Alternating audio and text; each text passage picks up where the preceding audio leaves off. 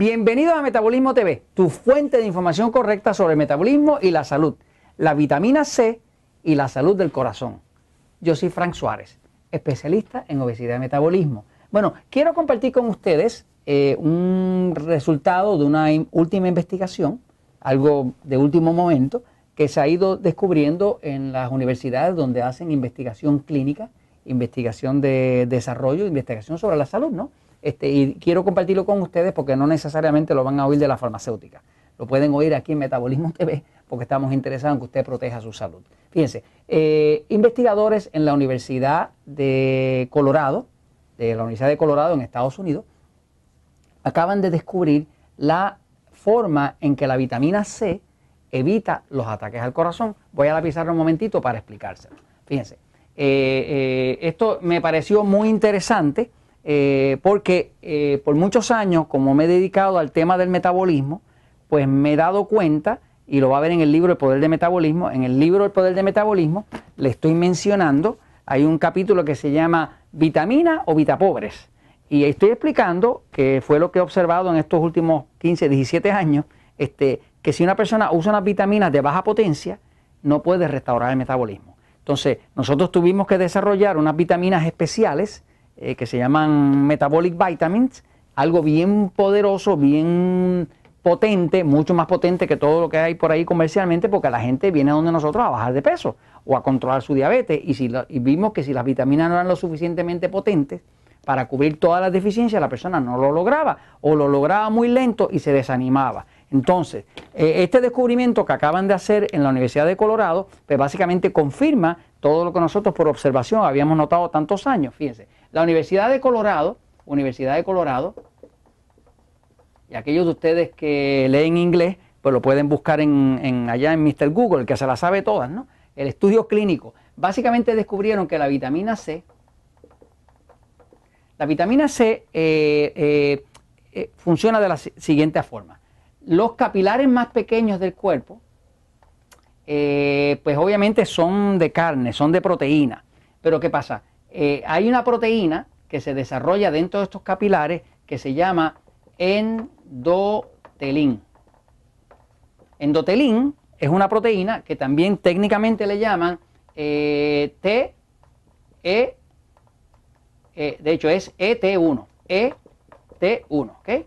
Endotelín, que es la ET1, técnicamente la conocen así, es una proteína vasoconstrictora.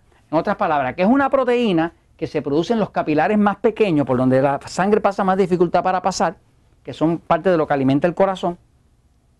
Y esa proteína tiene un efecto vasoconstrictor. En otras palabras, que lo que hace es que cierra, cierra los conductos. Cuando lo cierra, obviamente corta el flujo de sangre y corta el flujo de oxígeno. Así que cuando aumenta el endotelín, automáticamente baja el flujo de oxígeno que pasa la sangre a través de los capilares más pequeños.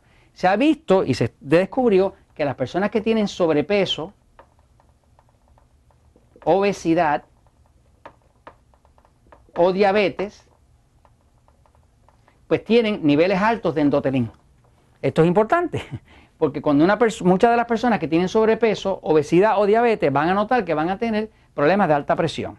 Van a empezar a tener problemas de alta presión porque al haber mucho endotelín y haber mucha vasoconstricción, que, que es un tranque del flujo de sangre en los capilares más pequeños, automáticamente aumenta la presión. Pero no solamente aumenta la presión, el corazón empieza a sufrir porque recibe menos sangre, menos oxígeno y las células empiezan a morir por falta de oxígeno.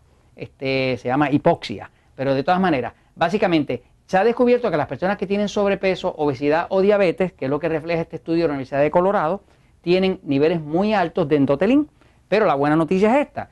Tomaron a 35 personas sedentarias, personas que no hacen ejercicio, y eh, hicieron un estudio con ellas, dividieron el grupo en dos partes y a unos 17 de ellos los pusieron a hacer ejercicio. Y a otros 18 de ellos los dejaron sedentarios y le empezaron a suplir 500 miligramos de vitamina C. Vitamina C, idealmente, que debe ser de la vitamina C, que es de de absorción lenta, que porque la vitamina C es soluble en agua y se, disuelve rápido y se va en la orina. Pero si es de absorción lenta, se va distribuyendo durante el día, ¿no? Pues básicamente a, este grupo le dieron vitamina C 500 miligramos al día y a este grupo no le dieron vitamina C y los pusieron a hacer ejercicio. ¿Qué notaron? Notaron que este grupo que tomaba vitamina C y que estaba completamente sedentario, que no hacía ejercicio, eh, lograba reducir mucho más el endotelín, casi llevarlo normal, más que el mismo que estaba haciendo ejercicio. En otras palabras, que tomarse sus 500 miligramos de vitamina C diario evita que se levante el endotelín y evita que esos capilares se tranquen y el corazón sufra. Fíjense, nosotros, por ejemplo, dentro de los Natural Slim, pues usamos un suplemento que se llama Metabolic Vitamins y desde ya hace años usamos precisamente 500 miligramos de vitamina C. Pero esos 500 miligramos de vitamina C este, lo usamos también en un tipo de cápsula que es de, lenta absorción, para que entonces pase a través de todas las 24 horas y la persona la pueda tener dentro del cuerpo. ¿no? Eh, básicamente, eh, si usted quiere evitar un ataque al corazón, este, tómese ese consejo, quiere proteger a su papá, a su mamá, a su abuelito, a su abuelita, asegúrese que por lo menos use 500 miligramos de vitamina C de lenta absorción cada día. Y eso se los comento porque la verdad siempre triunfa.